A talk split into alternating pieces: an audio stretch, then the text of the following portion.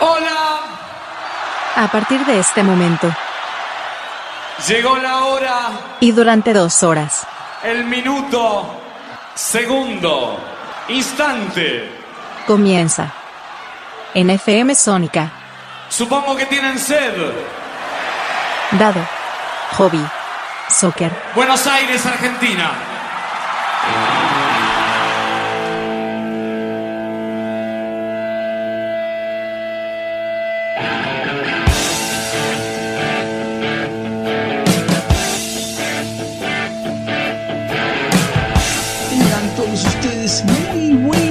Buenas tardes. Una nueva emisión de Dado Hobby Soccer. Principios de noviembre ya. 11 7163 1040. Quien quiera mandar un WhatsApp, quien quiera mandar un mensaje con algo alentador, una plegaria, un, deseo, lo que quieran mandar, lo pueden hacer. Es el, eh, WhatsApp de FM donde pueden mandar ahí directamente y eh, vam- de ahí intentaré contestar lo que pueda hacer. Eh, por otro lado, este programa está saliendo por ALPD Online Radio, una radio que estamos construyendo día tras día. Existe ya hace dos años, pero va cambiando, va mutando hasta encontrar eh, qué es lo que más nos gusta y cómo hacer para poner música copada y demás, y, lindo, y programas, sobre todo está lleno de programas que se van actualizando eh, diariamente. Hoy noviembre y les tengo que decir que para muchos contentos, felices de la vida tal vez, hoy es eh, no el último programa del año, el último programa tampoco de la historia de Dado Hobby Soccer, va, no sé, uno nunca sabe qué es lo que nos demanda el, orden espontáneo, como diría Adam Smith, Em, pero sí les voy a decir que es el último programa de las próximas dos semanas, porque ha llegado mi hermano de México, y yo aprovecho, me tomo dos semanas de vacaciones acá en la empresa, por lo cual no voy a trabajar y tampoco voy a tener acceso a el ¿cómo se llama? Ese sonido es celular. también. No voy a tener acceso em, a la grabación, a mi estudio que tengo en mi casa, porque mi hermanito va a estar viviendo en mi casa eh, con la suegra y con con la con la mujer. Eh, otras cosas importantes y que me interesan de todo esto es también, quiero mandar un beso a mi hermano porque me enteré hace poco que voy a ser tío, por primera vez, eh, por primera vez voy a ser tío biológico, digamos. No sé cómo se dice eso, porque en realidad es tío biológico porque lo mío es este, yo soy tío político de las, de las hijas o hijos de las hermanas de mi mujer, pero no soy eh, tío de mi hermano. O sea, no tengo, no tengo sobrinos o sobrinas por parte de mi hermano. He tenido sobrinos por parte de mi ex mujer, he tenido sobrinos por parte de mi actual mujer, pero no tengo sobrinos biológicos, por decirlo de una forma, so- sobrino o hermano, no sé cómo se llama eso. Bueno, no tengo eso, pero voy a tener, pues ya me mandaron, así que todavía mis viejos no se enteraron. Una cosa que también, eh, por ahí les cuento después a mis redes, sí recuerdo, porque yo por ahí me olvido, van a pasar dos semanas, eh, por ahí me olvido y qué sé yo. Pero mi hermano, la idea de mi hermano es que me pasó el, el- la eco y todo, y bueno, la idea es que eh, cuando lleguen el viernes, ellos este viernes van a llegar, eh, van, a, van a decir a mis viejos eh, que, que van a ser abuelos. Por primera vez, no, por tercera vez, digamos, pero sí van a ser abuelos biológicos, como no fueron con otra cosa, porque bueno, en este caso a mis, hija, a mis hijastras también, mis viejas, mi vieja y mi viejo las tratan como si fueran sus nietos, pero en este caso van a ser abuelos eh, maternos y paternos, digamos. Así que bueno, bien. Bueno, eh, ¿qué más que les iba a contar? Porque hoy les contaba esto las dos semanas porque justo se da los ruidos que se escuchan atrás. Como ya dije, estoy en el laburo y se escuchan ruidos de gente laburando corriendo cajas. No creo que les moleste a ustedes, no creo que estén dando bola, pero bueno, yo intento poner música de fondo para que se vaya como arreglando ese tema, así que eh, no creo que haya drama. Em, la verdad que es un programa este que justo se da en el momento en el cual el presidente hoy en día es Alberto Fernández y cuando vuelva a grabar este programa ya vamos a tener decidido quién es el presidente. Pero por eso quiero hablar de algunas cosas en el medio que tienen que ver con, como siempre les digo, de parte de la sociedad y cosas que yo me cosas que me sorprenden. En realidad no sé si las cosas que me sorprenden, sino que voy analizando y viendo la actuación o cómo se va congeniando la sociedad. Y en base a eso, como ciertas cosas tienen que ver con otras y que está todo arraigado, todo concatenado. Pero eso vamos a hablar más tarde. Para mí hoy es 6 de noviembre. Más de uno escuchará esto y dirá, 6 de noviembre, ¿qué pasó hace dos días? Sí, Boca perdió la Libertadores. Eh, y en la final, tal vez no fue la final más esperada, por lo menos por los demás hinchas, pero sí creo que fue la final más, ¿cómo decirlo?, más expectante del resto del país y de Boca Juniors también. ¿Por qué digo esto? Porque en realidad otras finales, tal vez porque se jugaban de noche, un día de semana, un miércoles, tal vez se jugaba, no sé, un día... Eh, es como que no, no, no le da mucha bola a esto, pero esta Libertadores se da en noviembre, era la séptima, Boca tenía serias esperanzas de ganarla, bueno, esperanzas, lo que pasa es que esperanzas, todos tenemos siempre una esperanza sobre algo, de ganar la copa, había mucha efusividad con respecto a ganarla, una, seguridad que era más o menos no sé si inaudita es la palabra, pero sí una, efusividad de ganarla y una confianza muy grande de algo que no era un equipo que daba la idea de ser un, un, River en su momento, que River vos lo veías jugar y te ganaba todos los partidos, o sea, ganaba partidos 5 a 0, 3 a 2, lo que sea. Boca era más, es más, un equipo que de hecho no ganó ningún partido en, en, fase finales, eliminatorias. O sea, era un equipo que era raro, pero tenía una, fuerte eh, ganas, de, ganas de ganarla, o sea, o fuertes eh, respaldo como que le iban a ganar yo creo que debe ser también por el tema de, la, de, Argentina. Y uno dice, ¿qué tiene que ver? Y Argentina sale campeón en Qatar, hubo una masiva apoyo a la... A la masivo apoyo a la selección, que se fueron a Qatar y fuimos a festejar todo. Y esa efusividad que fue justamente en diciembre, está por cumplir un año en breve, de, la obtención de la Copa del Mundo, creo que también hizo que eh, estuvieran todos eh, como expectantes. Y además el hecho de que Boca es, es bocón, de, movida es bocón, y como es bocón, el resto le contesta. Estaba todo dado para que Boca le fuera bien. En lo que es las ganas. Esto lo voy a llevar a colación de lo que, de lo que siempre dice Milei. Y, y dice uno puede poner la pelota en medio de la cancha y la hinchada puede ser la más linda, colorida de todas, pero todos pueden gritar 100.000 personas gritar y la pelota no se va a mover. Esto es lo mismo. La gente puede hacer todo lo que quiera, que si el equipo no responde, no responde. Y fue lo que sucedió. Eh, pero después, después los problemas de la violencia que hubo allá, que tampoco me, sorprende porque hablan, hablan como de Boca, como si Boca tuviera un problema de, de no Boca, sino Fluminense, un problema de de violencia, de que a vos te parece, cómo recibieron los hinchas de boca, eh, cómo les pegaban y cómo hacían esto con la gente. Bueno, chicos, acá en Argentina también hacemos lo mismo. Recordemos que Boca tuvo una final en Madrid y no fue porque eh, la televisación funcionaba perfecta y que vos decías, wow, qué barro, llamamos a Madrid porque es un espectáculo mundial. No, era porque se cagaron a palo acá, porque no se pudieron jugar partido, porque revoleaban piedra contra, contra los micros, porque nadie decía nada, porque nadie le importó y se jugó en Madrid y a nadie tampoco le importó, nadie se quejó, nadie hizo banderazo, dos o tres personas, ni nada por el estilo, porque sabíamos que Boca también tiene su violencia, River también, Independiente también, Racing también, todos tienen su violencia. De hecho, he escuchado más de una vez que en la cancha de Boca con Arjona eh, salían hordas de personas de, de las de caminito, de la boca, y le roban a la gente y se iban. Entonces no sé de qué se sorprende Boca de que los violentaban en la cancha. He, ido yo en los 90 a la cancha a Mar de Ajó, a, San Clemente, a un montón de lados, y he visto cómo las barras se cagaban a palo en, en, las playas de Argentina, y cuando jugaban en los torneos de verano, torneos de verano que se suspendieron por ese tipo de quilombo. Entonces, no jodamos con ese tipo de cosas de hacernos las víctimas, siempre los argentinos haciendo las víctimas, oh, el quilombo me está cansando, eh, haciéndose bueno, yo me enojo, estoy en hora de trabajo, ¿no? Eh, basta ser las víctimas de estar diciendo que lo que pasa es que eh, nosotros tendríamos que hacer el quilombo porque a vos te parece que les peguen así a los...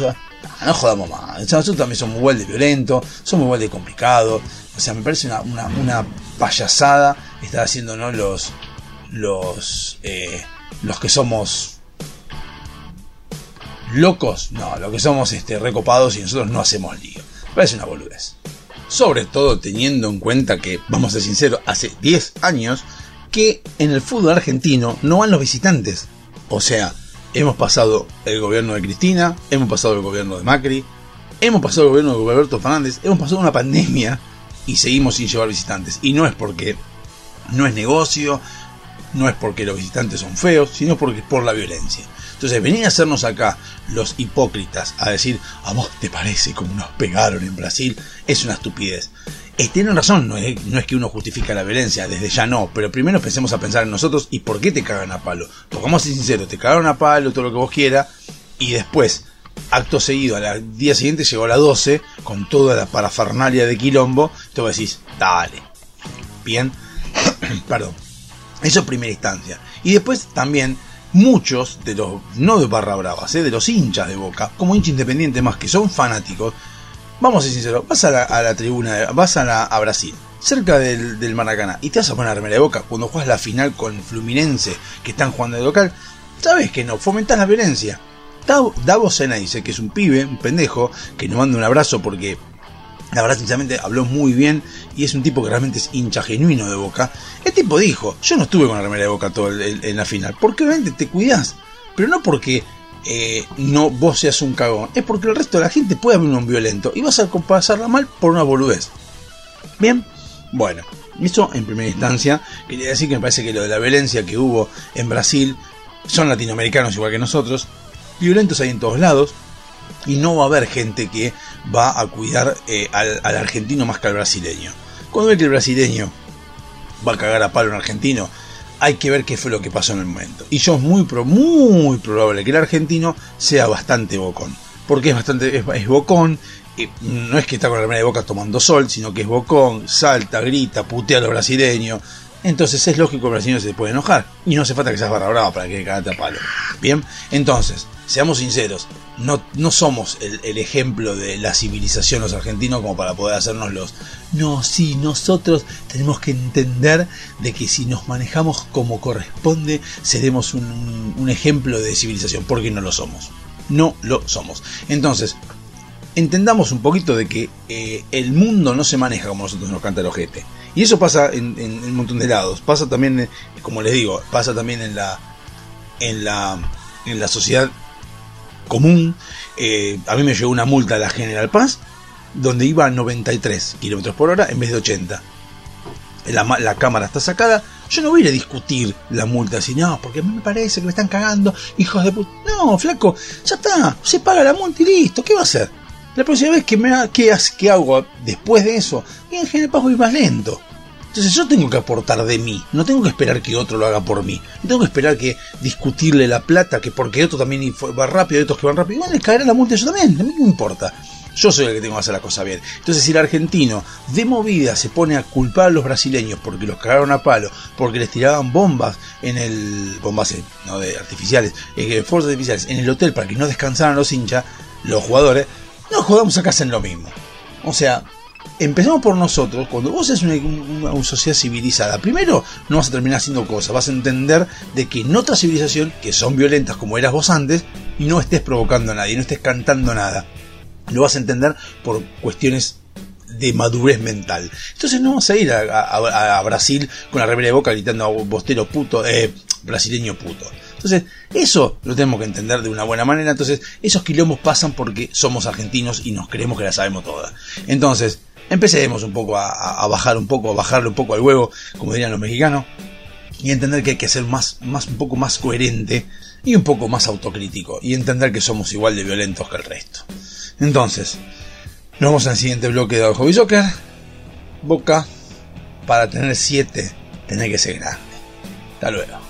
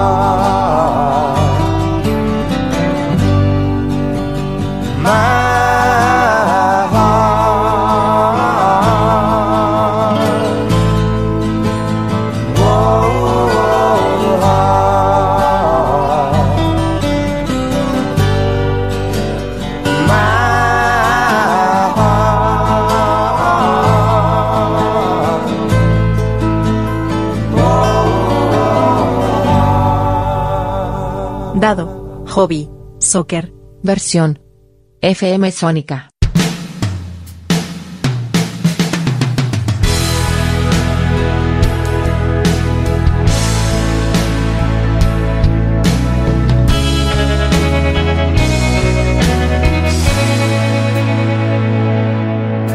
Segundo bloque de Dado Hobby Soccer, la emisión número 125. La vez pasada dije 126 y esta era la 124. O sea, esta es la 125, emisión de Dado Hobby Soccer.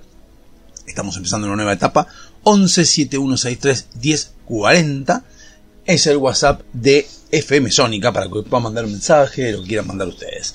Así que bueno, eh, y si no escuchen este programa por ALPD Online Radio, que les puedo asegurar que la van a pasar bien, la van a pasar excelente. Tendría que empezar a dar más a redes sociales como siempre digo, y nunca lo hago, pero está bueno porque realmente la otra vez estuve escuchando en la radio y me gustó a mí. Como son todos hits, ahora que estamos poniendo, hits de viejos, de los 80, los 90, lo que fuere, me está gustando y les puedo asegurar que les va a gustar a ustedes también, les va a encantar también. Bueno, quería decir algo porque hablé tanto de la civilización, de la provocación, de, de- de no hacer quilombo, yo, y termino diciendo, eh, Boca tenés que, para nada 7 tenés que ser grande, como hincha independiente. Y acá es donde quiero diferenciarme y quiero hablar bien de, de este Dado, Jo- Dado, Davo dice que es un pibe de 20 años. Un pibe de 20 años que calculo que muchos lo conocen de YouTube y si no sos una persona grande y no lo conoces, te cuento, es un pibe que habla bien de Boca, es un hincha de Boca, fanático de Boca, con el lenguaje de, de, de adolescente, porque la verdad sinceramente uno se acostumbró ya y creo que es una de las cosas que pasan, que después vamos a ir mechando con otros temas eh, que tienen que ver con la sociedad, con los cambios sociales, que no son tan grandes como uno piensa, son pequeñeces que van pasando continuamente en distintos ámbitos de la sociedad y que terminan fomentando otras cosas. ¿Qué quiero decir con esto? ¿Por qué dije lenguaje adolescente? Porque el tipo dice, la concha de su madre, me cago en vos, en River, son todos putos, es gato. No, no es que habla como cabeza, cuando quiere hablar habla bien, porque por ejemplo ayer eh, vi un video de 25 minutos que habla de, o sea, hace su descargo, digamos, de, de Boca haber perdido la Libertadores.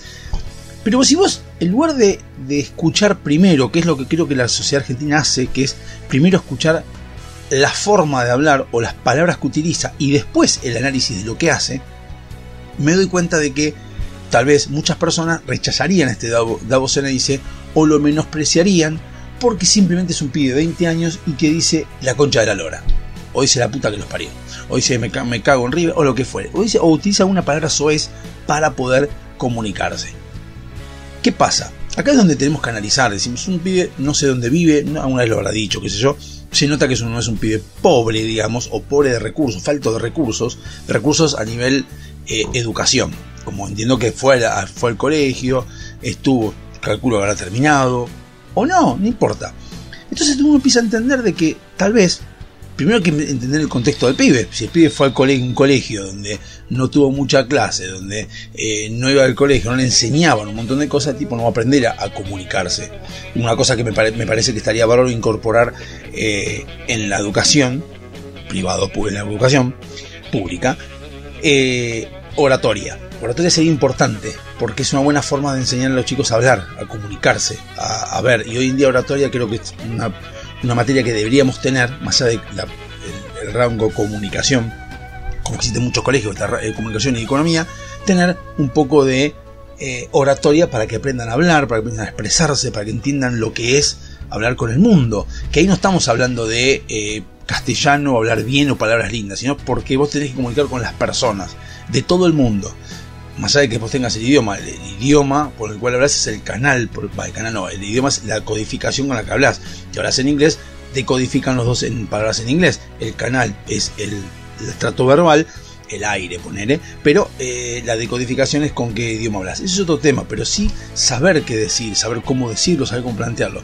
Hoy, hoy los chicos hablan muchas menos palabras que nosotros, que somos más grandes, y eso que nosotros somos el ejemplo de lo de lo de tener un glosario nutrido. Pero ¿qué pasa? Cuanto vos menos, más te reducís, más haces reduccionismo sobre, sobre lo que decís, se entiende menos.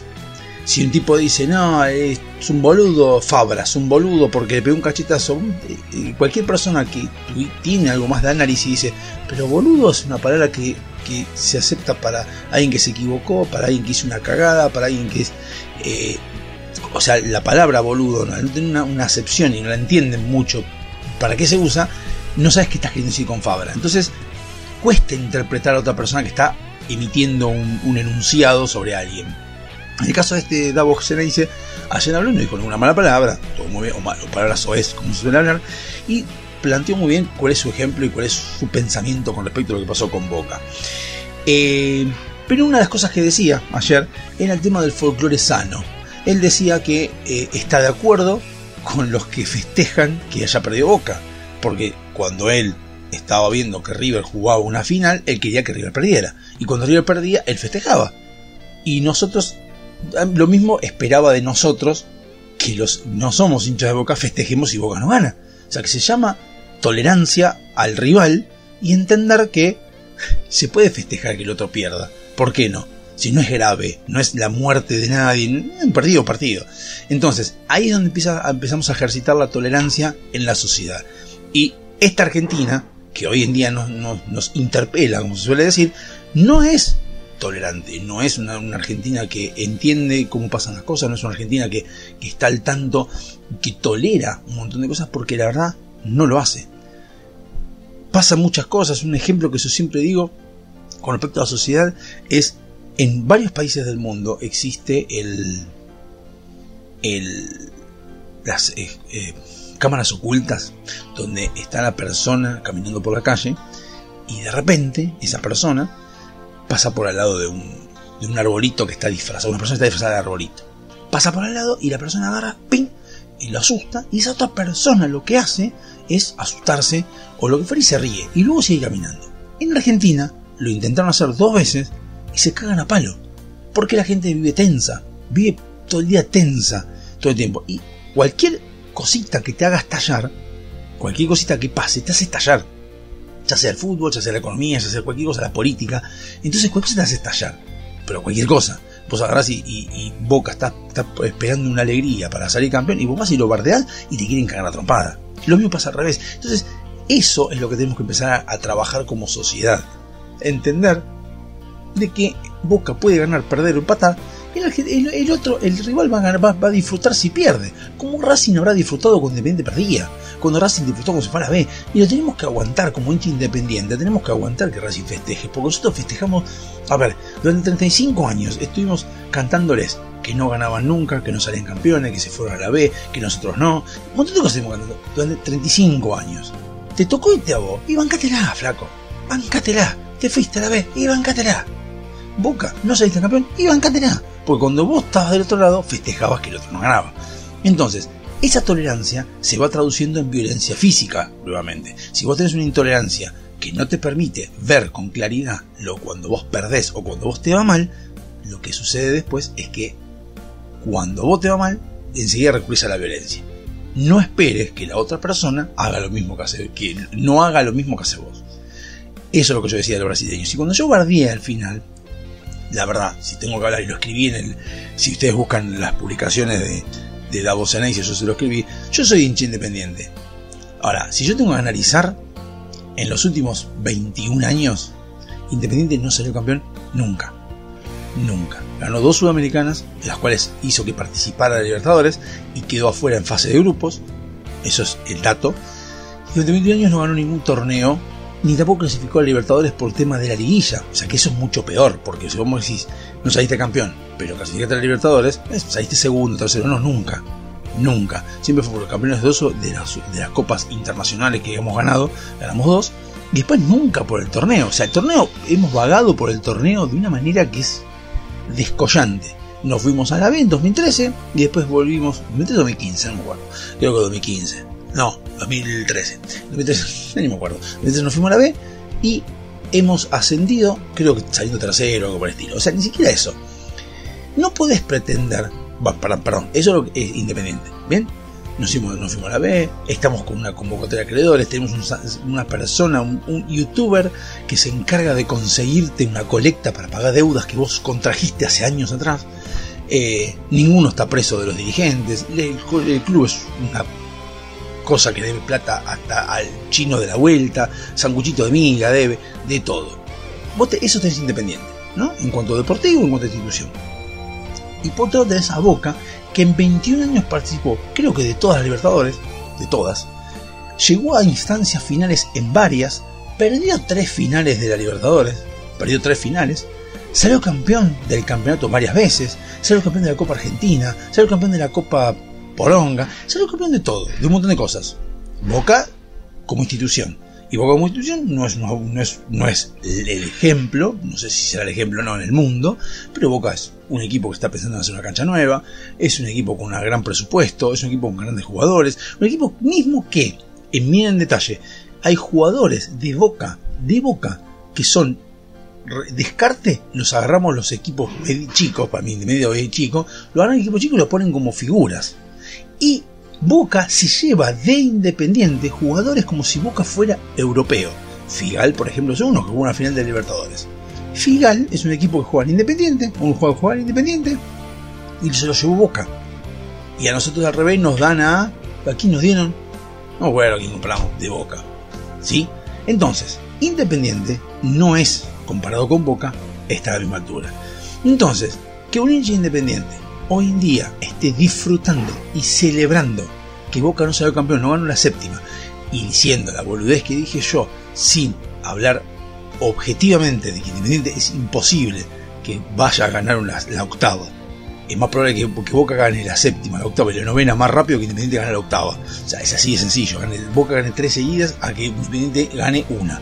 Entonces, tenés que ser objetivo. Es lo mismo que hablo de la violencia con Boca en Brasil. Tenemos que ser objetivos. Tenés que entender de que vos no estás a la altura de Boca. Entonces, que los celebres para chicanearlo me parece bárbaro. Que Boca lo tienen que aguantar, se lo tienen que tolerar. Ahora, cuando tenés que hablar, porque me ha pasado de que hinchas de Independiente me han venido a decir, pero no puedes decir eso, porque Independiente tiene siete copas. Una boludez gigantesca. Independiente fue el rey de copas hasta los 80, hasta los 90, ponele. Después de los 90, fue Boca. Es como, es como decir que Maradona es el mejor jugador de la historia. Ahora es Messi, punto. ¿Lo pasó Maradona? Por ahí, es, debatible, pero eh, la época de Maradona ya pasó. Ahora de Messi. Listo, ok, perfecto. Lo mismo pasa con Boca y con Independiente. Ahora, el, el, rey de copas es Boca, punto, nos gusta o no nos gusta. Entonces, hablar de la boludez de que porque no salimos campeones, que es disfrutar porque tenemos siete, es vivir de recuerdos, es una pelotudez.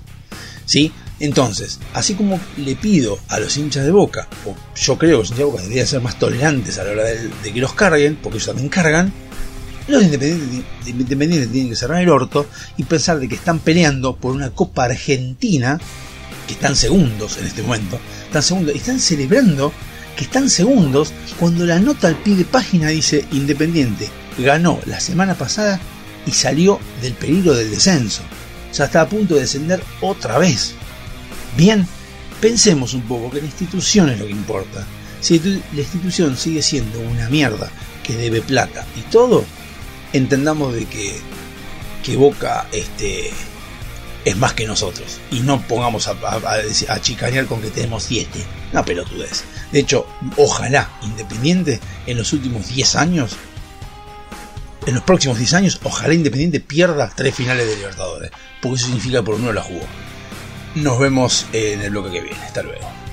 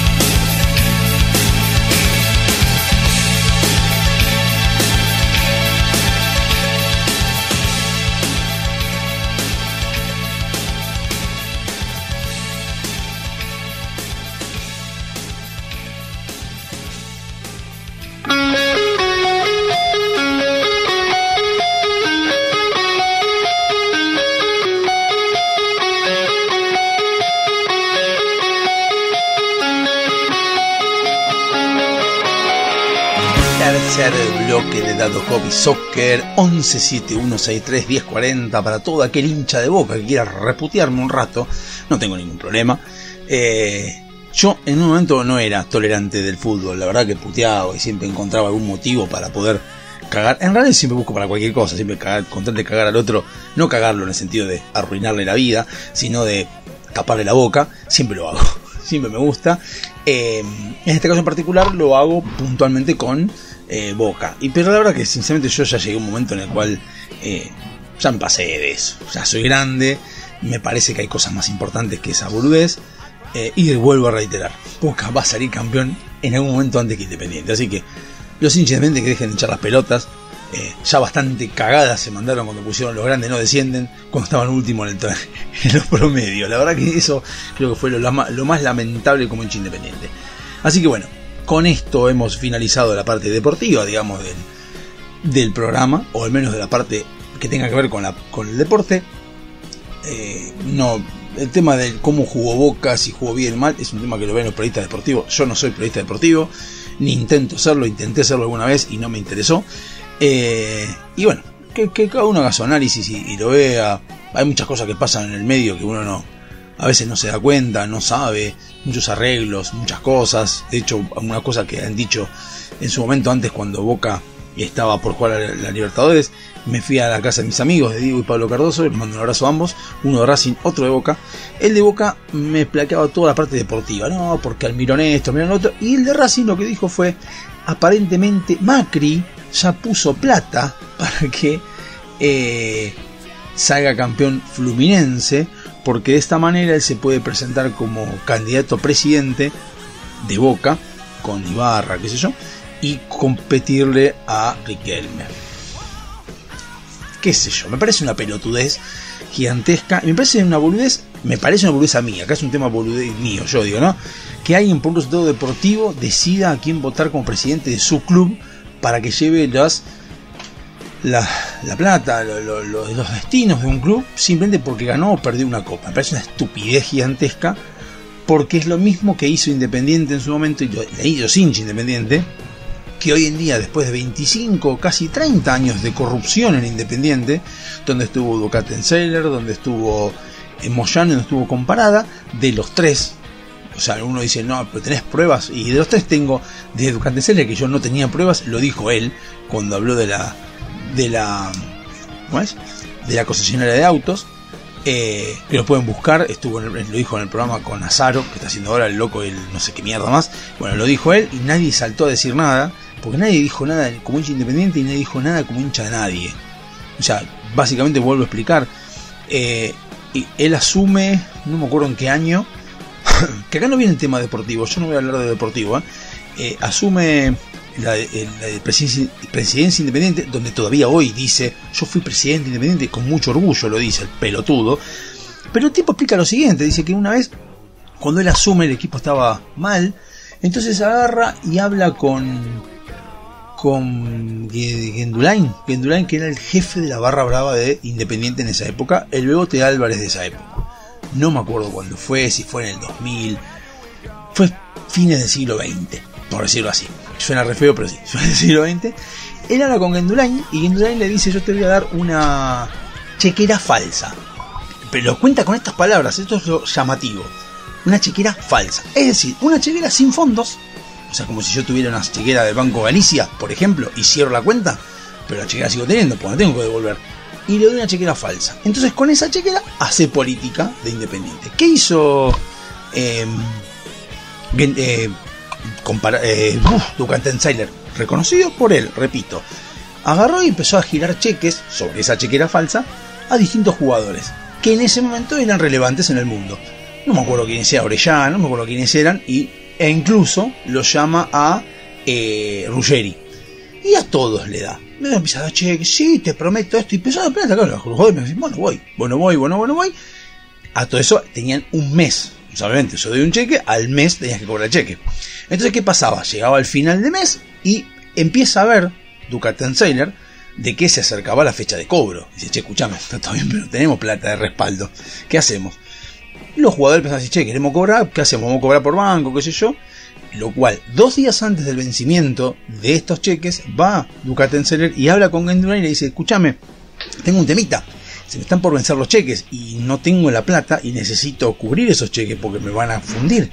A lo que Gendulain, con mucha democracia y una, y una, una entereza y una dignidad y un aprecio por el club, le contesta, mira, Ducatenseller, Duca, mira, si me cobran un solo cheque de esos que están ahí, yo vos te meto un tiro en la frente. A lo que Ducatenseller se desespera y dice, ah, me cagó, y digo, ¿ahora qué hago? Entonces, ¿qué hace Ducatenseller? En una, una hábil maniobra de hijo de puta, llama por teléfono a concesionaria de autos y le dice, escúchame, tengo un tema. Tengo jugadores que tienen cheques para cobrar dentro de dos días y eh, estaría bueno si vos aceptás cheque para can- canje de autos. ¿Qué le dice el dueño de la concesionaria? Fanático hincha independiente, que encima, como hincha independiente fanático, que es donde yo digo que hay que. Ahí es donde habría que frenar y decir, escúchame, sacate el fanatismo cuando están metiendo tus intereses económicos en el medio. Porque del otro lado puede haber una persona que no sea tan fanática como vos, pero se hace pasar por fanático como para que vos entiendas o creas que están en la misma sintonía, entonces de esa manera haces cosas que son irracionales. ¿Qué hace este concesionario de autos fanático que lo llama el presidente independiente? por independiente, obvio. Dice, "Shh, que vengan acá y dame los cheques, yo los canjeo, no hay ningún problema. Entonces mandan a los jugadores a canjear por autos. A todo esto, mientras tanto, comparada le avisa a Gendulain y Gendulain le dice, perfecto, dame la chequera. Gracias, pum, la rompe. Arreglate vos ahora. ¿Bien? ¿Qué hace comparada?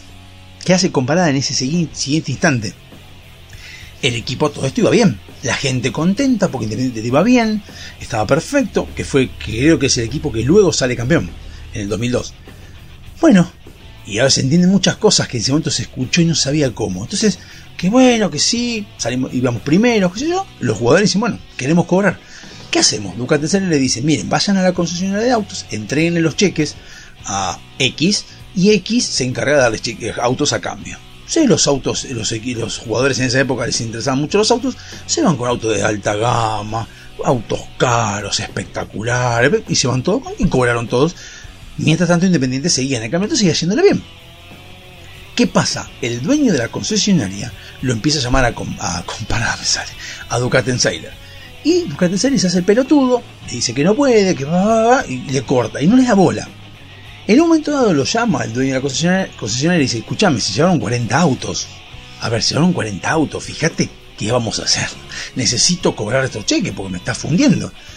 Y el tipo, como sabía que el dueño era fanático de Independiente, le dice que no se preocupe, que a partir de ahora iba a tener para él y su familia un palco durante tres años para ver Independiente. Repito, como sabía que era de Independiente y fanático, ahí es cuando a cambio de algo económico le da algo de la pasión, porque ya está no se podía. Primero lo enganchó, lo enzarzó, digamos, cuando le dijo que le cambiaba los cheques por la concesionaria y le, le tiró que tuviera confianza en él. El otro, como fanático e hincha independiente, hablando con el presidente, dijo, sí, en Independiente confío. Pero Independiente es un escudo, Independiente es un logo, Independiente es un club.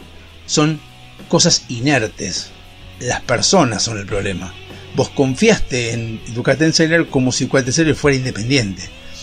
Y Ducatenseller es simplemente el administrador de la plata de Independiente.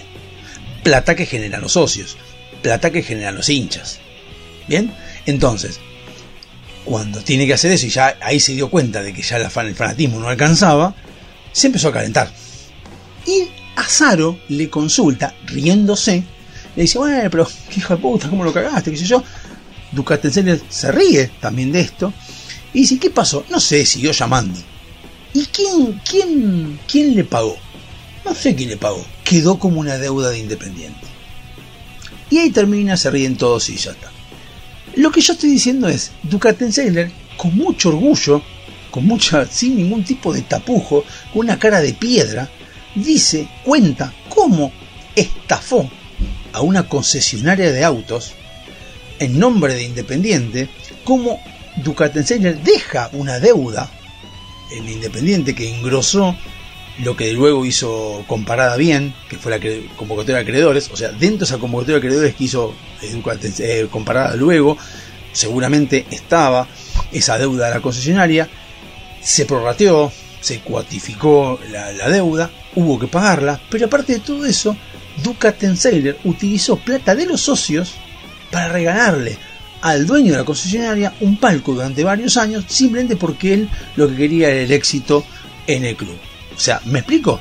Ahora, ¿cuántas personas de Independiente se quejaron de Ducatenseiler? Hoy en día, estamos en 2023, y si vos hablas de la corrupción en Independiente, se habla de Moyano.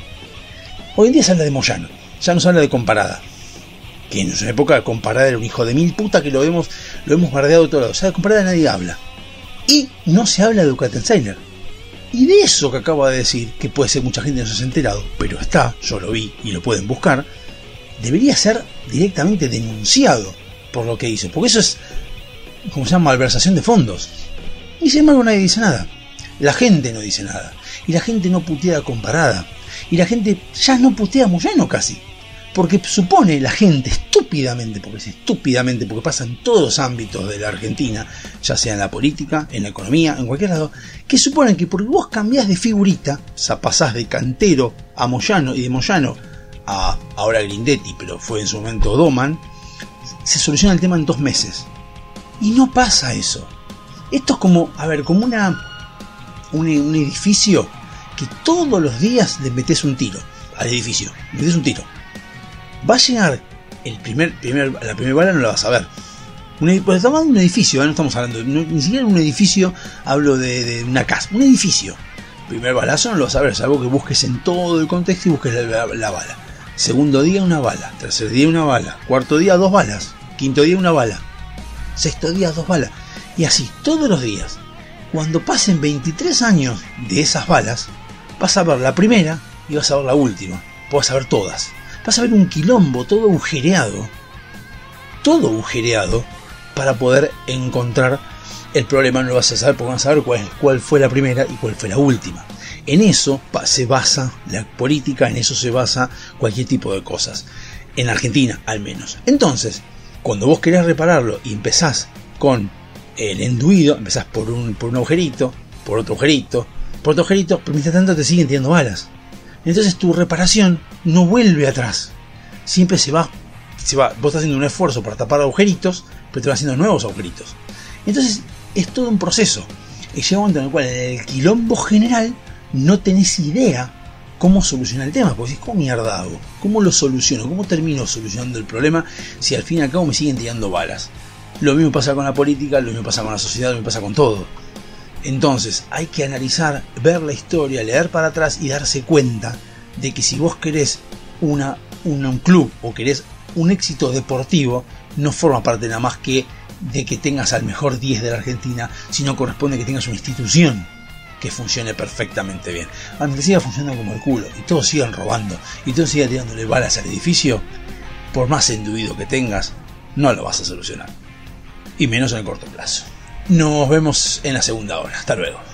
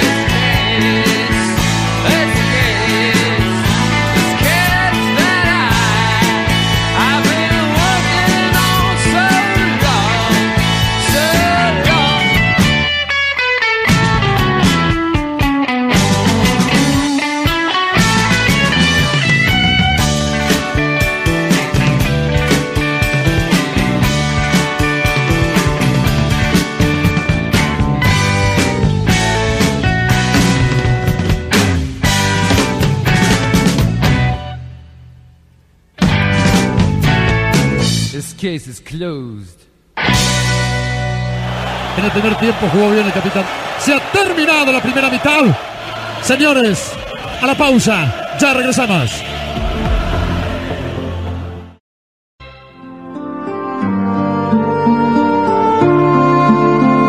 Mientras tanto, aquí, en la gran ciudad, una nueva hora comienza. comienza.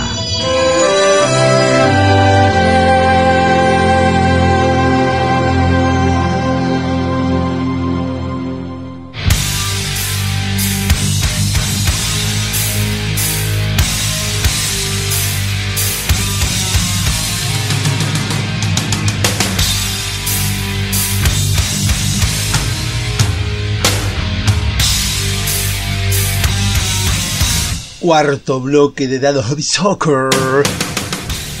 La, emisión número 125, como dije antes, 1171631040, quien quiera mandar un mensaje, quien quiera putearme, quien quiera hacer lo que quiera en este programa. Ese es el WhatsApp de FM Sónica, donde salimos todos los jueves de 17 a 19 y los no, los días de semana salimos por ALPD Online Radio, una radio hermosa, hermosa de esta capital.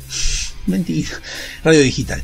Bueno, eh, me quedé pensando en las cosas que, que iba a plantear, pero nada que ver ahora de lo que hablamos de la sociedad. Me gustó algo que salió, o tiene que ver con... A ver, lo podemos aplicar a todo. A mí lo que me gusta a mí hacer, y eso es algo que lo tengo que decir, es que a veces ciertas analogías, pues sí me salía alegorías, analogías, surgen a partir de ciertos ejemplos.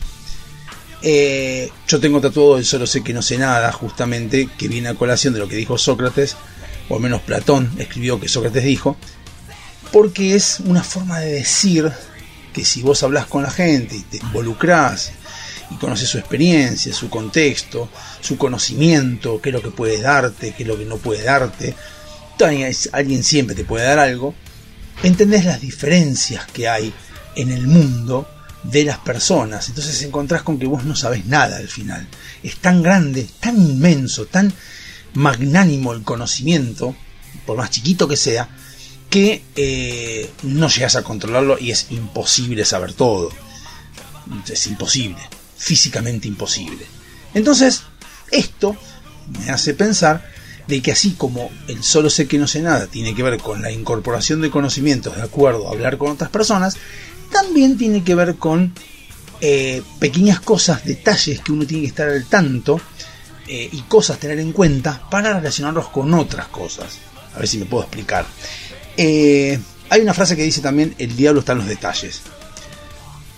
¿Qué significa más o menos esto? Que a lo mejor en un proceso de algo, de lo que fuere, que salió mal, uno si pone a analizar minuciosamente, paso por paso, lo que fue pasando, te das cuenta que en pequeños detalles hubo equivocaciones, hubo cositas que se fueron poniendo, ingredientes en ese proceso, que no los viste venir porque son detalles, como por ejemplo puede ser, hablamos de un proceso no histórico, sino un proceso de comida. Por ejemplo, si vos agarras y haces los ingredientes para hacer el pan, lo haces perfecto, te, todo bien, excepto que le pones poca sal, nada más que eso, poca sal, pero todo lo demás lo haces todo bien, el pan al final, el resultado final no va a ser el mejor. ¿Por qué? Porque pusiste poca sal. Y fue un detalle, apenas. Detalle importante. Un detalle importante. Un detalle apenas, porque le pusiste una cucharadita menos de sal. No salió mal, pero tampoco salió perfecto. Entonces no es que el diablo está en los detalles, porque justamente siempre que sale algo mal está el diablo en el medio. No. Pero sí tiene que ver con que el detalle, a lo mejor, ese pequeño detalle, después al final del producto, terminó ensuciándolo o al menos bajándole el nivel o la calidad. Eh, y para esto hay muchas cosas que tener en cuenta, muchísimas cosas que tener en cuenta, y muchas cosas en las que hay que eh, entender. Por eso es el que creo que la posición de Sócrates cuando decía solo sé que no sé nada, pareciera cómoda, porque pareciera a lo mejor decir, mirá, cada uno que haga lo que quiera, porque lo que está haciendo desde su realidad tal vez está bien, o es lógico lo que está haciendo. No puedo pretender yo de que el que hace el pan con más sal o con menos sal esté equivocado porque ese es su producto o ese es su producto final, ya sea en un servicio, en un bien o lo que fuere, pero dentro de su contexto de lo que sabe, de lo que aprendió, de lo que le enseñaron, de cuántas cucharadas de sal tiene que ponerle al pan, de cuántas no tiene que ponerle, si tiene que ponerle azúcar, tiene que ponerle semillas o lo que fuere. Entonces ahí te empezás a encontrar con que hay, perdón por los golpes nuevamente, de ahí tenés que empezar a abrirte mucho, abrirte mucho y entender de que cada cosita, cada pequeño detalle que pueda cambiar, puede cambiar directamente no solamente el final del producto, sino también cambiarte y abrirte a una nueva etapa. Por ejemplo, hablamos de la sal, pone que alguien le pone menos sal, pero dice, ¿sabes qué le voy a poner menos sal? Le voy a poner pimentón rojo al, al pan. Y por ahí el producto sale mucho mejor que con sal para algunas personas y para otras personas no sale tan bueno porque el pimentón rojo no les gusta. Bien, ahora, directamente por un pequeño detalle que es ponerle menos sal, conscientemente se abrió otra lista, se abrió otra cosa, se abrió el pan, ya no es el mismo pan que se había empezado a hacer. Entonces, por eso insisto que cada debate, cada charla que vos haces, parte de un comienzo que se, digamos que las dos personas se ponen de acuerdo. Por ejemplo, la frase de mi viejo que yo siempre la traigo a colación porque me parece muy bien, que dice, para discutir sobre Dios, primero tenemos que definir qué es Dios. Y creo que es muy inteligente esa respuesta. ¿Por qué? Porque si uno considera que Dios es una taza que tengo delante mío y el otro considera que Dios es la cámara o webcam que tengo delante mío, es inexorable que no vamos a poder debatir, llegar nunca a un acuerdo. Porque como no tengo evidencia empírica de que Dios existe, ni que tampoco Dios es la taza o la cámara, la taza sirve para una función y la cámara sirve para otra función. Entonces, el que, que diga que es una cámara va a defender las funcionalidades y las virtudes de una cámara y yo voy a defender las virtudes de una taza. Entonces es imposible que lleguemos a un acuerdo. Porque la cámara no sirve, la cámara no sirve para tomar té y la, la taza no sirve para filmar. Entonces hay dos cosas distintas. Hace poco escuché también a otro economista, eh, no, Suchenovsky, no me acuerdo cómo se llama, Suchovsky lo llama, que dijo, yo tengo tres, eh, tengo un, un elefante, una hormiga, y un gato, creo que eran. Por ejemplo, un gato. Los tres son animales, los tres, los tengo los tres, y les pido a los tres que suban el, un, un árbol. Obviamente no van a poder subir los tres de la misma forma. Lo cual no significa que sea uno peor que el otro. Simplemente soy un hijo de puta que estoy pidiéndole a algunos que tengan una habilidad que el otro no tiene. Entonces, ¿qué pasa? Ante eso, el contexto importa mucho. ¿Qué le estoy pidiendo a la persona? Subir un árbol. Entonces, si yo tengo que subir un árbol, tengo que usar- pues si quiero subir un árbol rápidamente, uso una hormiga. Si quiero subir un árbol, o un gato. Si quiero subir este un. Quiero pisar no sé, hacer apisonamiento de, terreno, pues al elefante. Entonces, cada uno tiene su característica distinta. Entonces, en base a eso, también los seres humanos somos todos distintos, somos todos iguales. Por eso el socialismo no funciona, o el comunismo no funciona, porque cada una de las personas es distinta.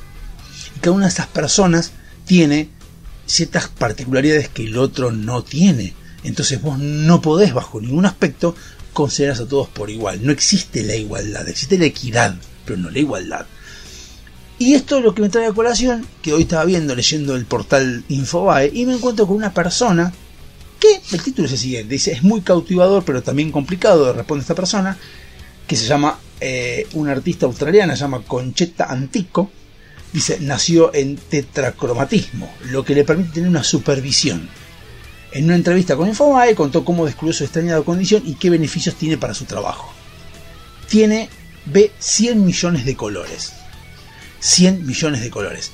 Ninguno de nosotros, o la mayoría de nosotros, no tiene tetracromatismo. O sea, la tipa ve millones de colores, más que nosotros. No sé cuánto vemos nosotros, creo que 16 millones. Ella ve 100 millones de colores. Entonces, es increíble lo que ve. Entonces, esa persona, esa persona naturalmente, naturalmente, porque no es un tema de que lo aprendió, naturalmente nació con un don, no sé, puede ser un don, puede ser un castigo, puede ser una diferencia. Bien, visible para todos nosotros, porque ella cuenta y para todos nosotros, eh, mira qué loco. Ahora, el tema es que todos nosotros tenemos condiciones distintas unas de otros. Yo tengo una condición, no sé, ser de una forma, puede ser educado de una manera, que eso sí tiene que ver con la influencia eh, paternal y maternal. También tiene que ver con, por ejemplo, haber vivido todo el tiempo en Argentina. Mi hermano se fue a vivir a México cuando tenía 24 años y tiene 44. Hace 20 años que vive en México, casi. Entonces es como que hay una diferencia conmigo. Obviamente, yo vivo acá, viví la realidad en Argentina, tengo dos hijos, uno de 22, una de 22, le mando un beso enorme a Juli, y otro de 18, le mando un beso enorme a Jean. Eh, y viví una, una vida donde yo tengo un montón de experiencia que él no tiene, que va a tener ahora, porque va a ser, va a ser padre. La va a empezar a partir de ahora, pero tampoco la vas a ver como padre, porque él va a vivir en el contexto mexicano, que es distinto al contexto argentino. Ni bueno ni malo, es distinto. Entonces, cuando vos empezás a encontrar que cada uno de nosotros tiene sus distintas condiciones, su distinto contexto, su distinto X, y mi hermano y yo fuimos criados por los mismos padres, hasta los veintipico años fuimos criados por los mismos padres, inexorablemente tenés que pensar en que las condiciones cambian para todos. Entonces no podés opinar, mi hermano no puede opinar mi vida, ni yo puedo opinar la de él, porque fueron dos vidas distintas. Y esta persona que tiene 100 millones de, que puede ver 100 millones de colores, tiene una vida distinta a todos nosotros, no ve las cosas como nosotros, como por ejemplo, al revés, con todo lo contrario, es en PH, hacía poco, no sé quién era, una persona que no, no ve, no, de ciega, eh, le preguntaron qué es lo que le gustaría ver. Y escuché lo que dice. El tipo no dice, me gustaría ver a mis hijos. Porque él contesta, a mis hijos los conozco. No importa cómo, porque él los toca, lo- los, nació, creo que sigo de nacimiento. Los toca, lo que sea, los conoce. ¿Sabes qué quiere ver el chabón? Quiere ver qué es, qué es cuando algo está nublado. ¿Qué significa que algo esté nublado? ¿Qué es? Quiere ver las estrellas, quiere ver las nubes, quiere ver... Él se da cuenta que está por llover por el olor a, a, a- a tierra mojada, perfecto. Pero no sabe lo que es estar nublado. Y es una boludez lo que uno piensa. Y también, creo que está bien valorarlo. Me parece que está bien que nosotros lo que podemos ver lo valoremos, perfecto. Pero tampoco hacer un romanticismo de eso. Porque tampoco como decir, "Ay, puedo ver y él no ve. Sí, obviamente tenemos que respetar. Y eso es obvio, respetarlo a la persona porque tiene su condición. Pero a la misma, misma forma que hay que respetar a esta persona. Que ve 100 millones de colores. Entonces, ahí entendés cuán distintos somos todos nosotros de todos nosotros. Lo cual te marca las claras de que no somos todos iguales. Claras de que no existe la forma de que alguien de afuera, externo, ser humano, te venga a decir cómo hay que manejarse. Por el simple hecho de que esa persona, aunque tenga la mejor voluntad del mundo, ¿eh? porque puede venir el mejor presidente o lo que fuere del mundo y que sea el más bondadoso, el más empático, lo que vos quieras. Es imposible de que una persona tenga 47 millones de conocimientos de qué quiere cada uno y cómo lo quiere manejar cada uno. Porque a mí me puede molestar, por ejemplo, que la gente saque la basura a las 5 de la tarde y no a las 7, y otros le puede chupar un huevo. Ya con eso tenemos un problema, porque vos tenés que tomar una medida y bueno, ¿qué hago? ¿La pongo a las 7 o dejo que sa- saquen como quieran? Si la dejo, dejo que hagan libremente con, el- con la bolsa de basura, saquen cuando quieran, se va a enojar el de las 7. Y si la saco a las 7, se va a enojar el otro. Entonces, tenés que buscar un consenso donde vos tenés que pensar en cómo cada uno tiene que cumplir ciertas reglas. Entonces, esto de los 100 millones de colores, que uno piensa y dice, ah, me encantaría, porque ella no ella ve 100 millones de colores, no sé si tiene anteojos, ¿verdad? Yo no veo nada, yo a veces tengo, tengo los lentes de contacto todo el tiempo porque no veo. Entonces digo, la puta, qué bueno sería ver 100 millones de colores. No sé si está tan bueno, porque ella te cuenta por qué no le gusta. Entonces, en todo ese contexto y en todo eso que estamos viendo, lo que hay que entender y tenemos que pensar todos en lo distinto que somos uno de otro. Y que tenemos que tener una idea lineal que es buscar la forma de que a todos nos vaya, no nos vaya bien, buscar que a todos partamos del mismo nivel. No hablo de oportunidades, que todos podamos tener oportunidades, eso sí, obviamente, pero no hablo de eso, de que "Ay, el que no trabaja tenga trabajo, no, no, no. Hablo de nivelar a nivel moral, una moralidad argentina que hoy no existe. Hoy o existe esa moralidad de mierda, la verdad, sinceramente, existe la moral argentina, pero es una mierda. Y hacernos cargo de eso. Nuestra moral es una mierda. En general, el primero que diga yo no soy así es una pelotudez, porque somos una sociedad. No aceptamos ni nos quejamos de los inmorales. Cuando cantó Enrique Santo Discépolo, Santo Discépolo cantó Los inmorales nos han igualado, la verdad, no sé si no nos superaron. Nos vemos en el quinto bloque. Hasta luego.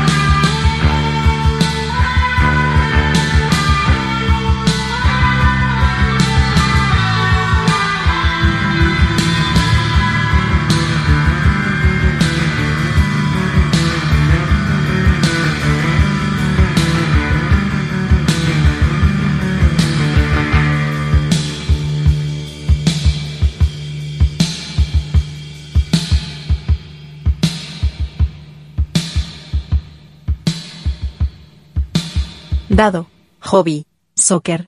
Versión. FM Sónica.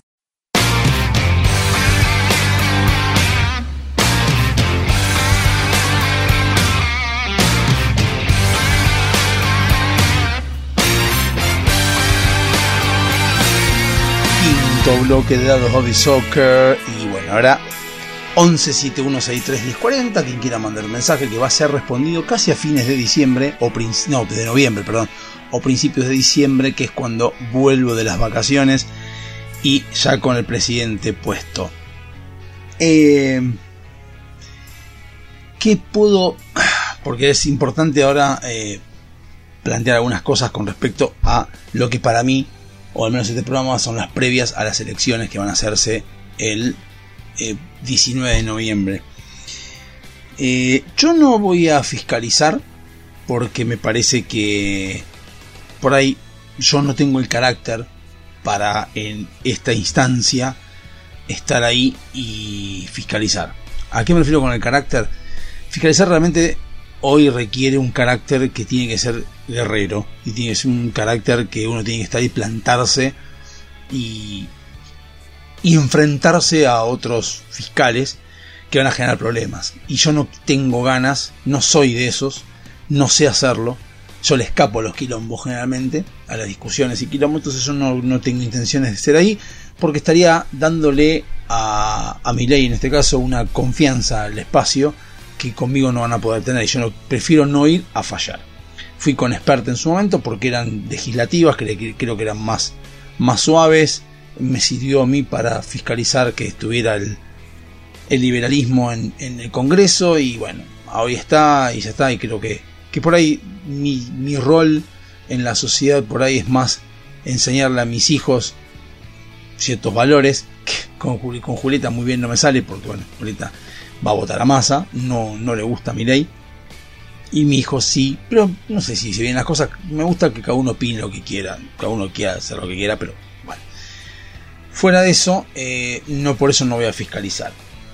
Eh, en primera instancia, yo insisto, hoy repito, para mí es 6 de noviembre a las 10 y 49 de la mañana, para mí, para ustedes es un día de semana cuando estén escuchando esto en la LPD, o es el jueves, creo que 9, 9 de noviembre en, en Sónica. Para mí, para mí, va a ganar masa. Tal vez no por mucha diferencia, pero va a ganar masa. No digo un 70-30, pero sí es probable que gane masa con un 50. No, 50 no. 60-40, un 55-45. Eso sí es probable. Es mucho aparato masista. Masista y de varios lugares. eh, como contaba aquella vez el tema del pozo en, el, en, el, en la ruta. Voy a reiterar, o sea, hay un pozo en una ruta donde pasó muchos intendentes y nunca arreglaron ese pozo grande en la ruta. Lo que provocaba es que los autos pasaran lento por ese pozo para no romper el auto. Entonces cuando vieron que los intendentes no lo arreglaban, se empezaron a poner a la vera de la ruta puestitos de frutas, pro- puestitos de quesos, de salames, de artesanías, donde provocaba que cada vez que el auto frenara por el pozo, eh, la gente por ahí veía sus negocios, se paraba y compraba alguna artesanía, algo para comer.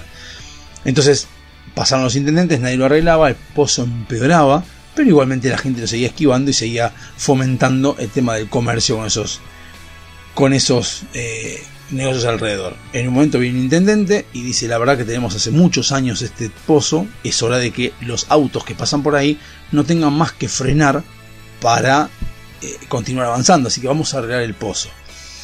Los que se pusieron en contra fueron eh, los intendentes, que estaban, eh, aquellos intendentes que no lo habían arreglado, que eran oposición en ese momento, eh, y estaban fomentados por los comerciantes mismos, que eran los que no querían que ese nuevo intendente hiciera lo que tiene que hacer, que cerrar la ruta.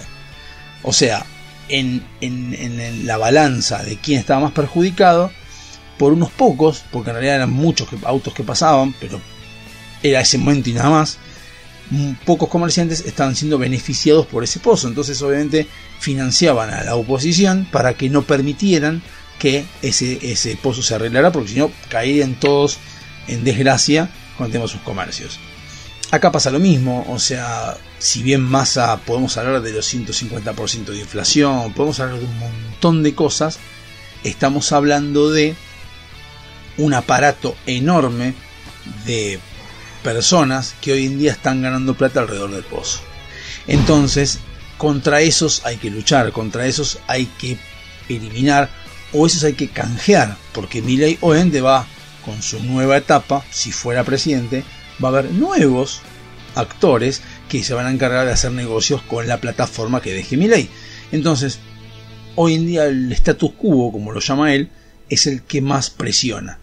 Y la gente, que ahí es donde vamos, hablamos de la gente, lo mismo que hablamos con Boca, lo mismo que hablamos después con la autocrítica, no la tiene. Entonces, la gente en general prefiere seguir frenando en el pozo, comprando el salame, que arreglar el pozo y entender lo bueno que hace el pozo arreglado, porque esa gente se puede trasladar a otros lugares a vender también.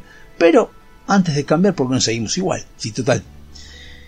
Eh, ¿Y de dónde, dónde voy el tema de la sociedad, más allá del voto, que yo creo por lo cual va a ganar masa, y lo que hablaba del, del- de todo lo que tiene que ver el, el aparato que hay detrás, ¿no?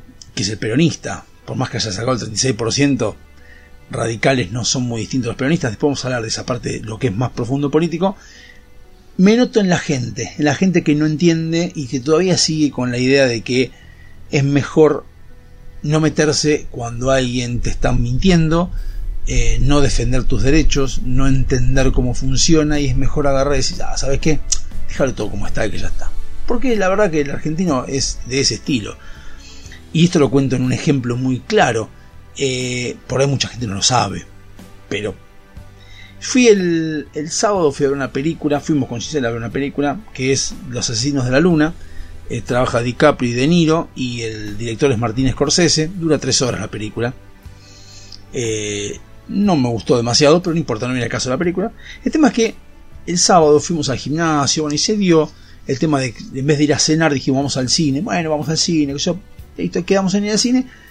Y me dice Gisela, me dice, sí, vamos, pero me gustaría ir en la película más tarde, la que esté a función más tarde. Y la más tarde era a las 10 y 20 de la noche. Entonces digo, bueno, salimos, qué sé yo, 9 y media salimos, entre que llegamos tenemos unos 20 minutos de viaje hasta el, hasta el cine, llegamos al cine, sacamos la entrada en ese momento y si esperemos que haya. Pero yo no había visto la duración de la película, después me, de la película dura 3 horas 20, o sea, una película de 3 horas 20, también DiCaprio, Robert De Niro y Martín Scorsese, director, es garantía de confianza, digamos. Entonces, pues sí, bueno, pero igual no la había visto, no he visto que la habían promocionado, no vi que tenía, no era un tanque. Entonces dije, yo no creo que haya mucha gente en el cine, porque la verdad, sinceramente, una película de 3 horas y 20 eh, de estos actores y que no estuvo muy muy promocionada es porque evidentemente hay algo, hay algo que no lo están fomentando. Y la gente está esperando que le promocionen cosas. Y si no le promocionan nada, como que terminas diciendo, "Uy, qué sé yo. Bueno, llegamos a las 10 de la noche, o sea, a 20 minutos de que empiece la película. Cuando vamos al aparatito para sacar la entrada, nos encontramos con que había 6 lugares libres. Dos en la segunda fila, en el medio, y el resto espar- despar- esparcidos por la sala. Yo dije, upa, caramba, menos mal que llegamos. Porque mirá, está toda la sala llena. Gisela al lado mío, sí, sí, ahora saquemos estas dos, segunda fila. Bueno, sacamos las dos entradas. Entonces, dije, bueno, entremos a las 10, caminamos un rato, entremos a 10 y 5 más o menos como para que haya cola, o para evitar la cola, porque en Argentina no sé por qué hacen cola para todo, y nunca entendí por qué hacen cola para el cine, si tienes entrada numerada, no entiendo para qué hacen cola, no lo voy a entender nunca, pero bueno, el tema es que fuimos a dar una vuelta, volvimos, nos llamó la atención a medias, que no hubiera nadie haciendo cola, estamos 15, generalmente cuando una entrada es, por ejemplo, alguna de Marvel, o alguna de esas, está lleno de gente haciendo cola, este no había nadie. Bueno, entramos, pusimos la entrada. Cuando entramos, la sala estaría a un 30%. Bueno, nos sentamos en, la- butaca, nos pusimos a hablar con el celular como siempre y a ver los avances. Miro al costado, la sala, primer, la primera fila, toda vacía. La segunda fila, toda vacía. La tercera fila, toda vacía. La cuarta, toda vacía. La quinta, toda vacía. La sexta empezaba a tener desperdigados por ahí algunas personas. Y yo veo que pasan los, los avances de las otras películas, pasan las publicidades, y no entraba más gente. Y le digo, digo, qué raro. Vos viste que estaba llena la sala. Sí, raro. Bueno, síntesis, empieza y termina la película, no entró más nadie. O sea, la sala estaba al 40%. Entonces pienso, digo, la pucha, cuando yo saco la entrada y veo que había pocas entradas, pocas, pocos lugares, saco esas dos, pero me pongo a pensar en lo que habla de los detalles. ¿Cuántas veces ha pasado de que me dicen tanta gente fue a ver esta película y ya ahora no tengo manera de saber si eso es cierto? Yo ya tengo que desconfiar de que eso sea cierto. Porque ¿cómo hago para saber ahora de que realmente una película X tiene éxito de taquilla si yo fui a ver una película que dura 3 horas y 20 y no es gran cosa y no hubo nadie? Entonces me pongo a pensar en los, las veces que yo escuché las estadísticas que hay dando vueltas por ahí y digo, ¿cómo saber si es cierto? Y me acuerdo de una vez de Flavio Mendoza hablando en, en, en los espectáculos de verano y diciendo cosas que nadie le da bola, pero que es importante, que decía, eh, nuestro espectáculo extravaganza en esa época llenó sala, pero yo vendí las entradas. ¿Y cómo hay manera de saber si la gente fue o no fue? En la recaudación. Cuando yo tengo que declarar cuánta plata recaudé, si haces la división por entradas te das cuenta que vendí las entradas. Cuando ves otras personas, otras producciones, la plata recaudada no coincide con la cantidad de, entradas vendidas. Y creo que todos sabemos que vamos a la costa y en muchos casos nos regalan entradas para ver a Moria Kazan, nos regalan entradas. Entonces, ¿qué pasa? Después, acto seguido, sale a decir Moria Kazan a sala llena. Si a sala llena porque regalaste entrada, no porque sala llena porque la gente te la pagó. ¿Qué quiere decir? ¿Qué, ¿A qué voy con esto? A que la gente se cree lo que le dicen y no busque investigar un poco más. Yo no pretendo que la gente vaya a ver todas las películas para poder entender cómo funciona la industria del cine. No, no me interesa, pero sí es importante saber que pasan estas cosas para creer la mitad de lo que te dicen con respecto a la, la, estadística. De ahí es donde yo, la frase también de mi viejo, que es no creas todo lo que te dicen y solo la mitad de lo que ves. Eh, por eso es que justamente en este caso es no creas todo lo que te dicen, que la sala está llena, y solo la mitad de lo que ves, que yo vi como la sala estaba toda llena, y no crea todo eso que estoy viendo, porque cualquier persona, un tercero, que hubiese visto yo sacando entradas, si hubiésemos, hubiésemos sido tres personas, tal vez por ver eso, yo no sacaba tres entradas, sacaba ninguna porque no entramos. Y era mentira. Entonces, ahí es donde uno tiene que pasar a analizar. Y ahí viene el solo sé que no sé nada. Uno tiene que analizar que hay mucha gente con intereses creados que lo hace para que vos te lo creas. El argentino solamente ve títulos lee títulos pero no profundiza la investigación ni la información. Y eso es lo que hace que después la consecuencia de las personas que aprovechan y saben que vos lees títulos, se aprovechen de vos después y te la manden a guardar si que vos te des cuenta. Porque vos tenés que investigar hoy en día con Google, podés investigar un montón de cosas y sacarte conclusiones de un montón de cosas y dudar de un montón de cosas. Sin embargo, no dudamos de un carajo. No dudamos y lo que nos lo dicen lo dejamos pasar porque bueno, estaba, es otra cosa. Y ahí es cuando nos terminan garchando. En el siguiente bloque voy a dar mi opinión que ya la di con respecto al balotaje de Milei Massa. Ya dije quién me parece que va a ganar, quién yo creo que va a ganar casi con seguridad, que va a ser Massa, pero qué es lo que yo veo de la sociedad y qué veo de los periodistas. Y eso tenés que analizar tenés que pensarlo, no repetir. Pero bueno, estamos acostumbrados a repetir nosotros. ¿Qué pasa? Nos vemos en un rato, en el último bloque de Hobby Soccer. Hasta luego.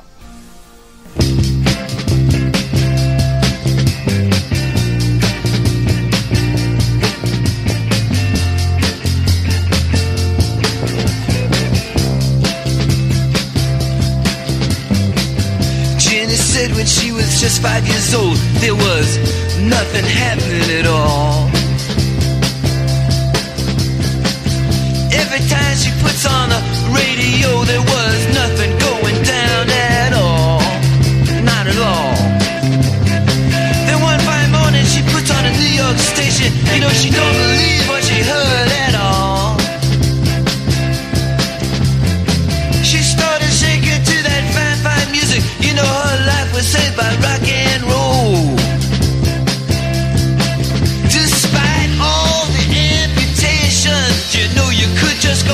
and dance to the rock roll station. It was alright.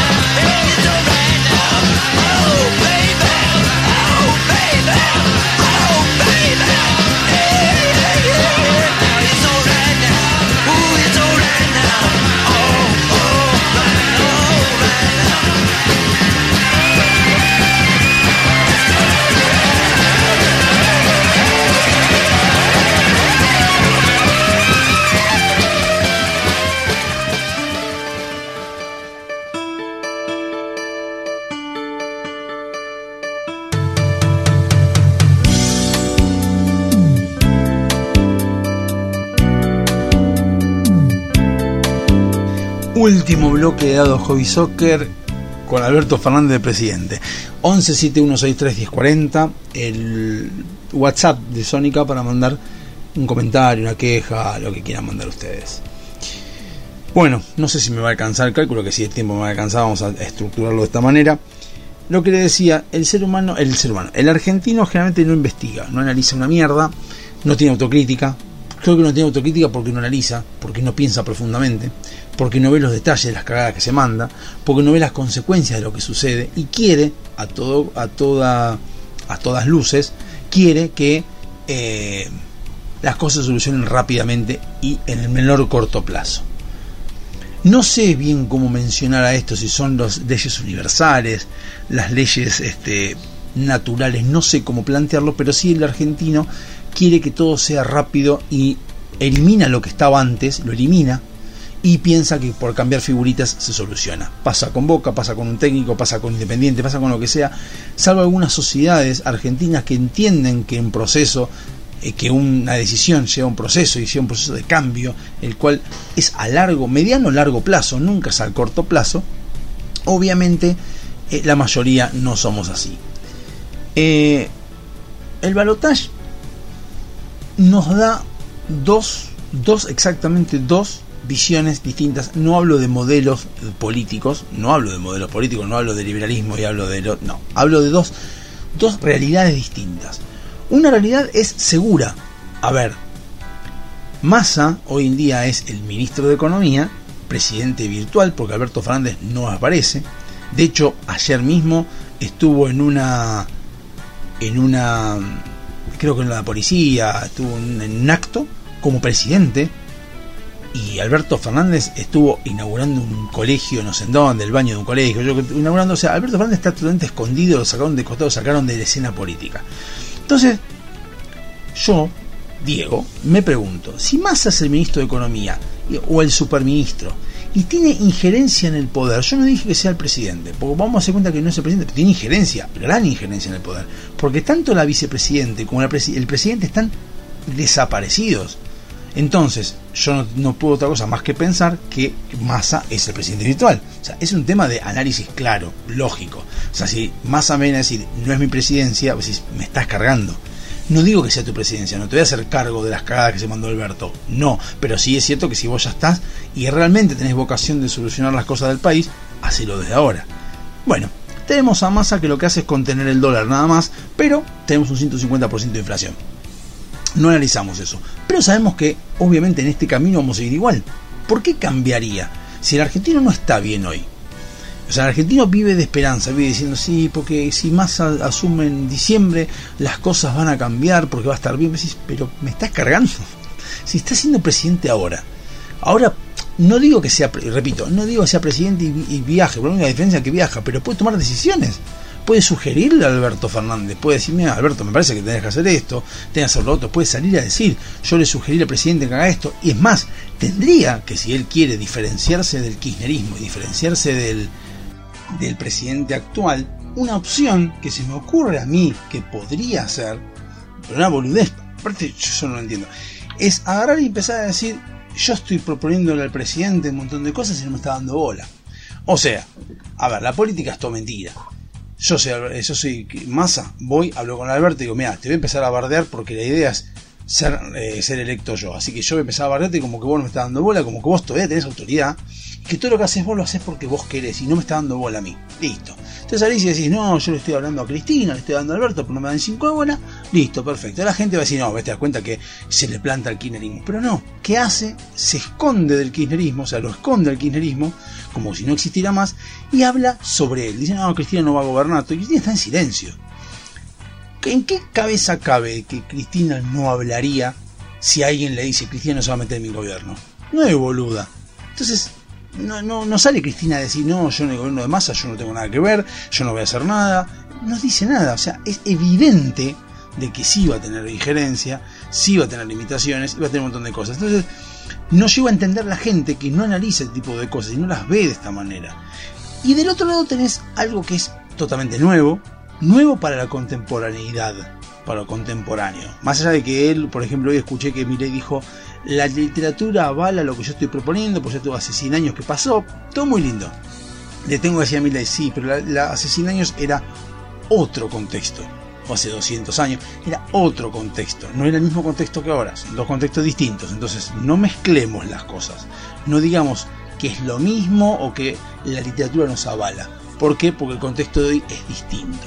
Entonces, yo creo que en realidad Milley debiera decir, por ejemplo, cosas como lo que yo estoy proponiendo es simplemente, como lo dice, ¿no? atenerse a la Constitución. Y sí, es ayornarnos al 2022, al 2023 y hacer cosas modernas que hacen en todas partes del mundo y no, o sea, tomando las ideas de hace 100 años, o al menos las ideas que plantea la Constitución, y ayornarlas a los tiempos que corren. Pero no, Milei te habla como que en 1800 fuimos eh, país de bárbaros. Y, y yo tengo que decirte, yo estoy en la conta digo, mira, la verdad, sinceramente, lo que vos estás diciendo está todo muy bueno, pero cuando vos lo dijiste éramos 20.000 personas en Buenos Aires, nosotros no éramos 3 millones, o sea, no es lo mismo. ¿Entendés? Por eso no, tampoco tiene que ser comparativas con. Hoy en día ya no tendría que ser comparativas con El Salvador, ni con Ecuador, ni con nada, porque hay cosas que tendría que decir, que debería decir Milei, para que la gente le llegue más profundo. Así, está buenas las analogías que hace con, con ciertas cosas, este, y plantea, y está todo muy bien. Pero la verdad, el, tema de la agresión está muy bien lo que hizo de la agresión, de los políticos corruptos, de que no es más que excremento. Está bien lo que dijo. Y creo que es una buena manera de bajar un poco y decir, mira, la verdad, sinceramente creo que yo no estoy de acuerdo con el peso, pero voy a criticar el excremento. Sí, una manera de decir para generar impacto, y decirlo, generar impacto en la gente, para que la gente me preste atención. Mi intención no es eh, decir que el peso es un excremento, mi intención es que la gente me dé bola. Y cuando me habla yo necesito llegar a la gente y que la gente me escuche. Entonces tengo que decir cosas que impacten para tener un- un- una repercusión, nada más que por eso. Entonces, en ese contexto, en ese tipo de cosas que puede decir Milei, que puede plantear, es lo que yo creo que está del otro lado de, eh, de esta elección. Bien, eso sí estoy de acuerdo con lo que dices, si vos elegís de un lado, sabés cómo va a terminar. Y si elegís del otro, sabés, no sabés cómo va a terminar ni cómo va a empezar. Entonces, ahí es donde yo hablo de la, de la sociedad argentina, que es una excelente discutidora por Facebook, una excelente discutidora por Twitter, tiene las mejores puteadas, tiene los mejores planteos, soluciona todo el mundo por Twitter. Pero vos, cuando llega el momento de decidir, decir, loco, acá vamos a poner los huevos sobre la mesa, vamos a cambiar. Punto. Sí, obviamente, lo que dicen, que es lo que decían antes, Milei no es capaz de llegar a esto porque tiene un montón de mafias en... Ok, es verdad, no lo va a poder llevar adelante porque tiene un montón de mafias enfrente, pero por lo menos puede empezar. Y tiene que tener nuestro apoyo, y tiene que tener apoyo de un montón de cosas para empezar a cambiar. No sirve mantenerse igual. O sea, ¿por qué- ¿de qué sirve a masa? Para seguir igual, entonces, que evidentemente la gente quiere eso. Y ahí es donde yo planteo a la sociedad argentina. La sociedad argentina es cagona, es cómoda. Eh, sobre el final de este bloque voy a. de este bloque de este programa, voy a citar lo que dijo Alberdi hace 150 años. 150 años dijo esto Alberdi de nosotros. Eh, y quiero que tengan en cuenta porque es algo que explica el por qué tenemos los problemas que tenemos. No es ni Milei, ni Macri, ni Massa, ni Cristina, somos nosotros el problema.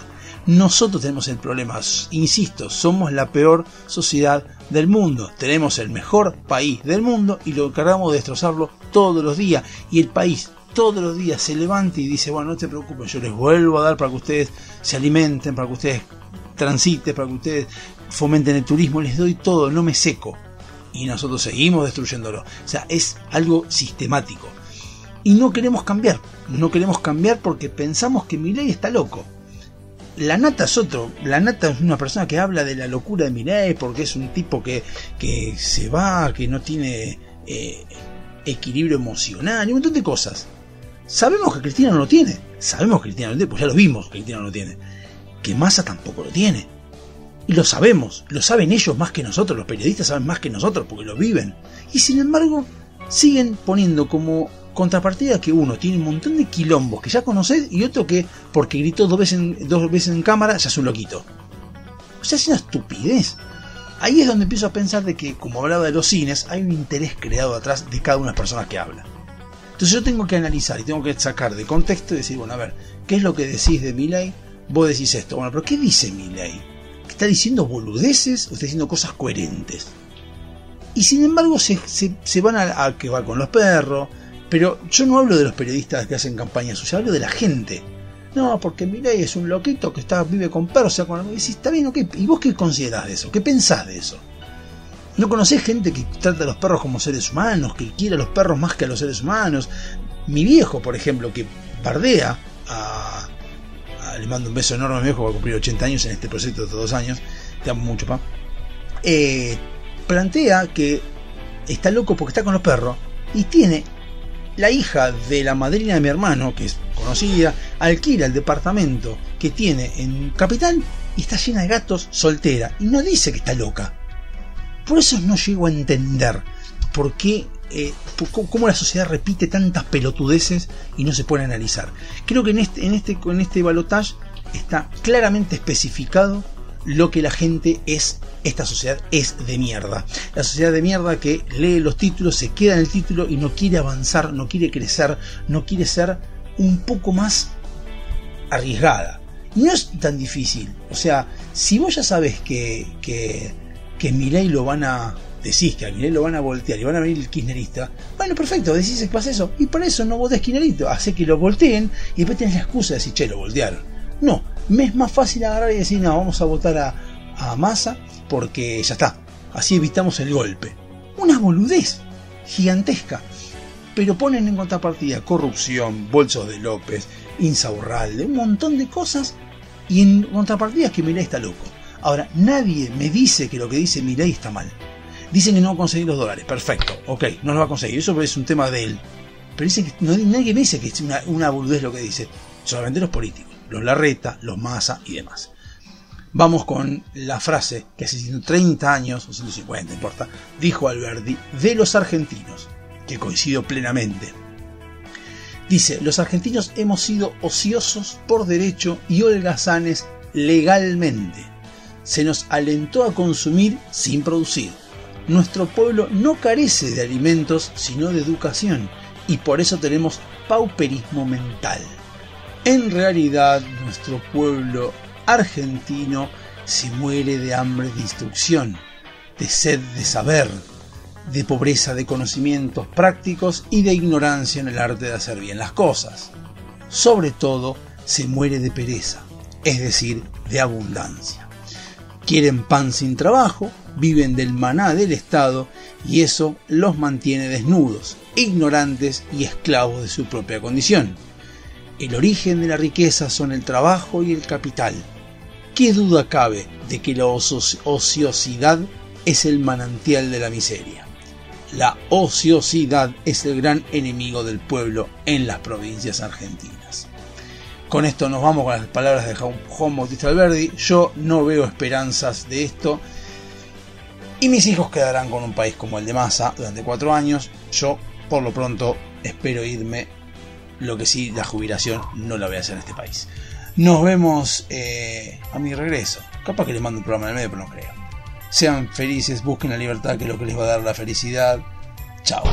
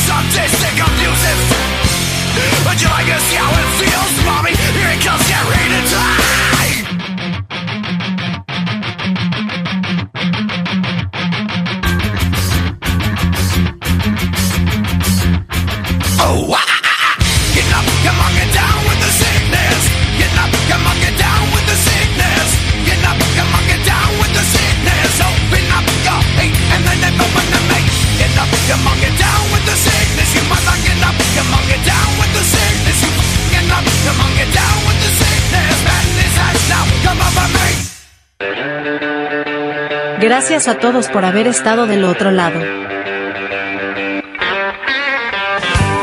La semana que viene volvemos. Dado Hobby Soccer.